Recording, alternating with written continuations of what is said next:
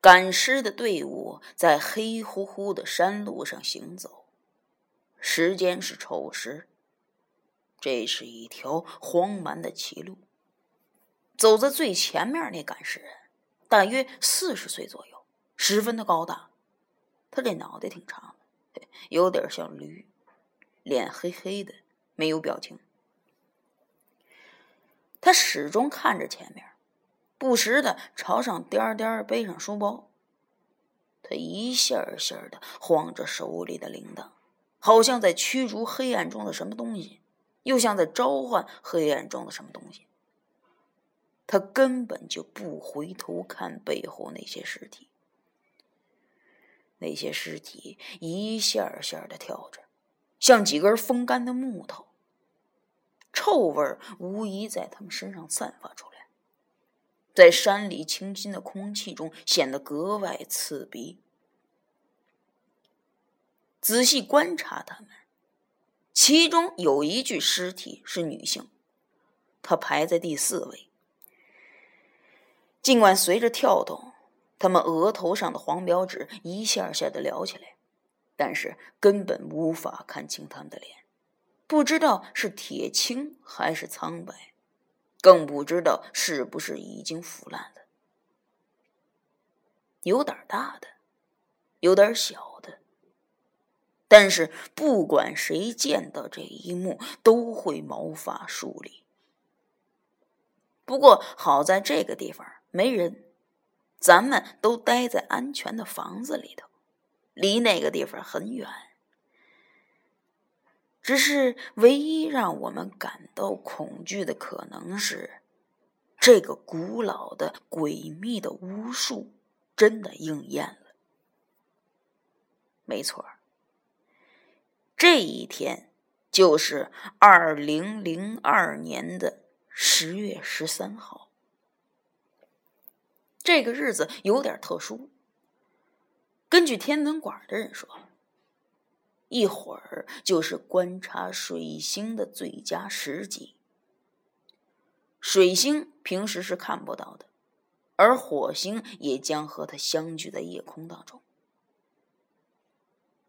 对，你们现在在听我讲故事，那我问你一个问题：假如那个赶尸人是你，你害怕吗？嘿嘿嘿，没什么用意，我就是随便问问。我想，假如是你，你不会走在尸体的前面，一定会跟在他们的后面，对吧？这样至少你能看到他们，而不是他们盯着你的后背。那五具尸体就是隔着黄表纸盯着那个赶尸人的后背。那是一面宽广的后背。还有一个问题，不知道你考虑到没有？连死尸都不怕的人，他是不是更可怕呢？没有人知道他的名字是两个字儿还是八个字儿，没人知道他是住在附近的山村还是住在天涯海角，没人知道他受过什么教育，有没有亲人，没人知道他说话是什么口音的，也没人知道他使用了什么咒语，更没人知道。他能不能看到此时咱们在偷窥他，在议论他？这一切都是未知的，就像他丢了魂儿一样的铃铛声。他越来越远了。好了，很快就过去了，没事儿了。那我再问你们一个问题：假如我告诉你，这个赶尸人就是我，你会怎么想？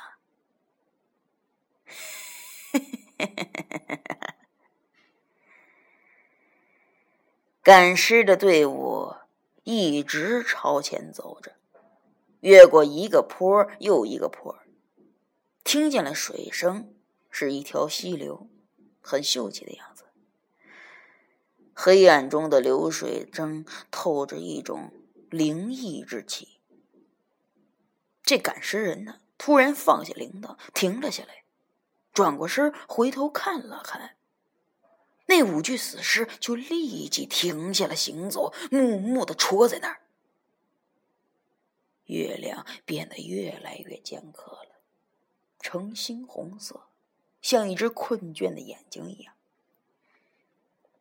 赶尸人放下背包，松了一口气，掏出一只很大的烟斗，从口袋里挖出满满的一烟斗烟丝，用手按了按，又掏出一只老式的火石汽油打火机，想打着，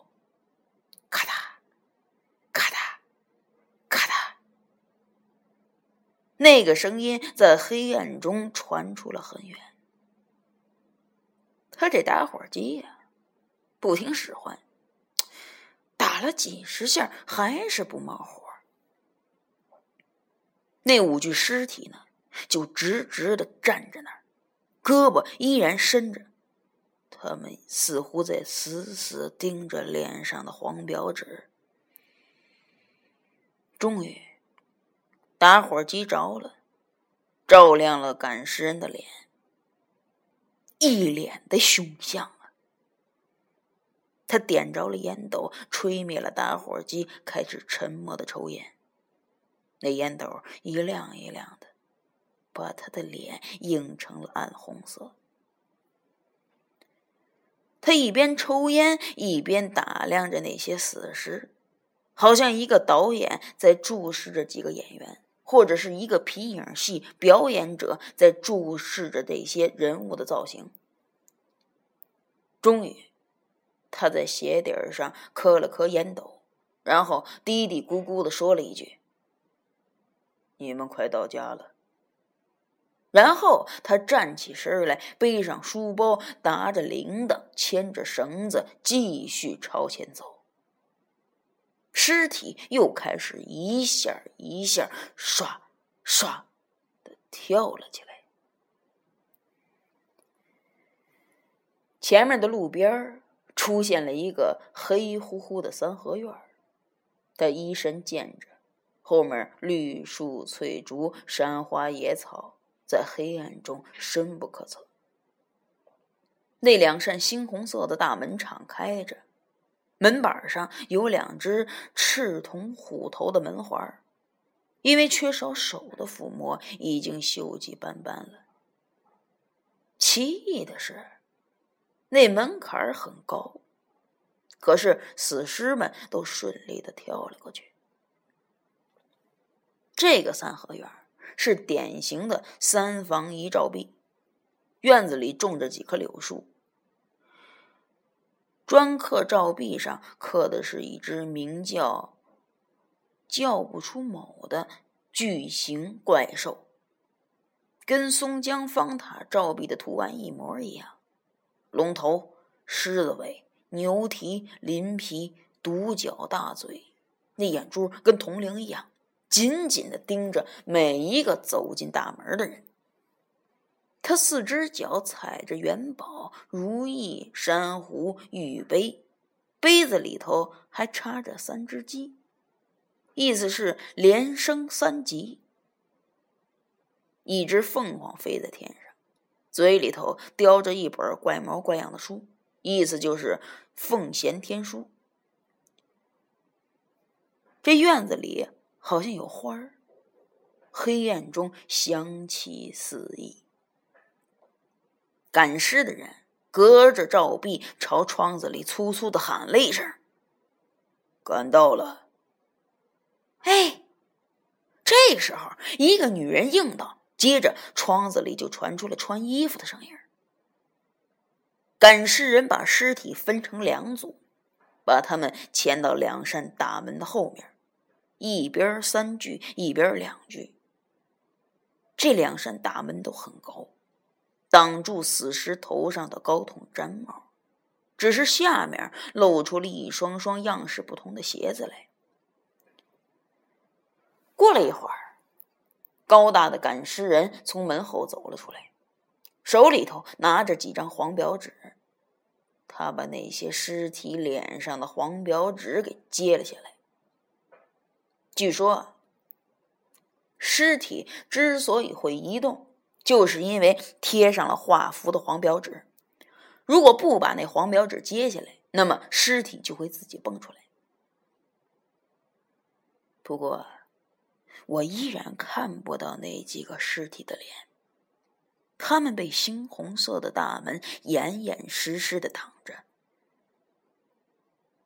他走出了几步，又折了回来，站在门与青石墙之间，一动不动的朝里看。不知道这门后头怎么了。过了一会儿，他突然笑了一下。然后把手伸进门后面，好像拍了拍其中一具尸体，然后就走开了。这个时候，堂屋里的灯亮了起来。嘿，这里头竟然没有电，点的是一盏茶油灯。然后，那个女人走了出来，问。几个喜神？赶尸人回答说：“五个。”那怎么收费呀？老规矩。嗯，这回算五个人吧。为什么？把你免了呀。女人掏出钥匙，打开香焚的一间屋，点上茶油灯，屋子里微弱的亮了。房间里只放了一张简易的床，还有一只木水桶，桶里头有一只木水窑，样子挺朴拙的。房间里显得有点冷清，不过被褥十分的干净。这个女人的年纪在四十岁上下，穿着一件土蓝布的衣服，胸口和裤脚都有精巧的扣花装饰。一看就是当地的山里村妇，衣衫整洁，腿脚劲健。女人离开的时候说：“先生，您洗洗脚吧，休息吧，天亮了再起来吃饭。”怎么了？赶尸人突然警觉的回过头来，探着脑袋四处闻了闻，他的鼻翼扇动着。鼻孔里露出又黑又长的鼻毛。老板，你家里有外人？没有啊，怎么了？肯定有。我闻到了生人的气味。除了你们，这儿没有人来呀。你出去看看。女人立刻离开了他的房间，走了出去，绕过照壁，朝那大门口看去。果然，有个白色的影子从那两扇藏匿着死尸的大门中间走了进来。他那脚步轻飘飘的，无声无息，就像踩了棉花。他径直朝女人走了过来。女人瞪大了眼睛，那黑影走上前来，停在她面前。他的脸很模糊，但是能看出来是个男孩，大概十七八岁的样子，穿着一身白衣服，那其实呢是内衣内裤，软软的，飘飘的，已经很脏了。女人有点紧张的问。你你是什么人呢？男孩的声音有点弱。我住店。你是干什么的呀？男孩似乎只会说这句话。我住店。你，你为什么要住我家里？我住店。这个时候。女人看见他把手举了过来，捏了一沓钱，他犹豫了，然后接了过来：“你跟我来。”女人转身朝另一座厢房走过去，这男孩无声无息的跟在他后面。女人打开了一个房间，把茶油灯点亮。这个房间里同样只有一张简易的床，一只木水桶，一只木水窑。那男孩什么都没说，木讷的看着他。他的脸有点黑，好像是山里人。女人朝他笑了一下，然后转身就走了出去。他顺一条砖石路，碎步跑向茅房去解手。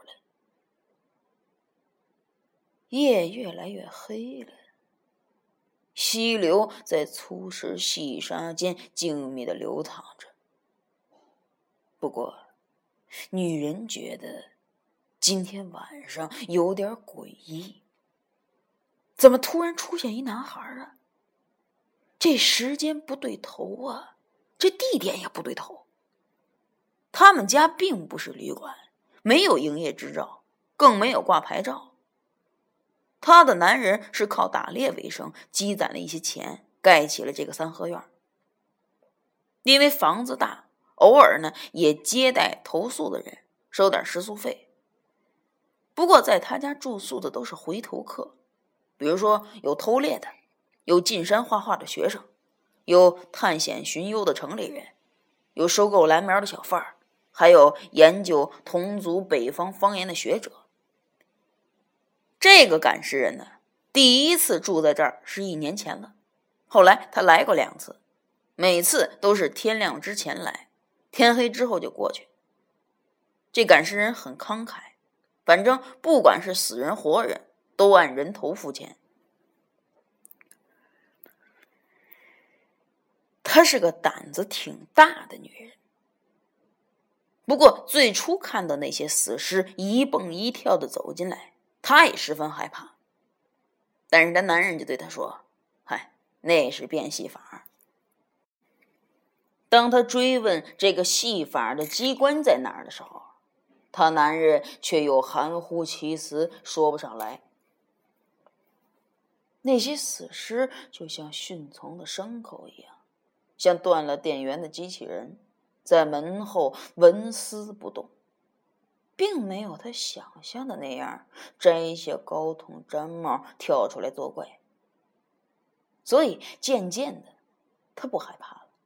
况且对方出手大方，钱压倒了一切。他晓得这一行有很多忌讳，不能把死人叫死人。应该叫谐音喜神。这个赶尸人很少说话，总是很沉默。来了之后倒头就睡，睡醒了就吃，入夜之后就带着这些死尸离开。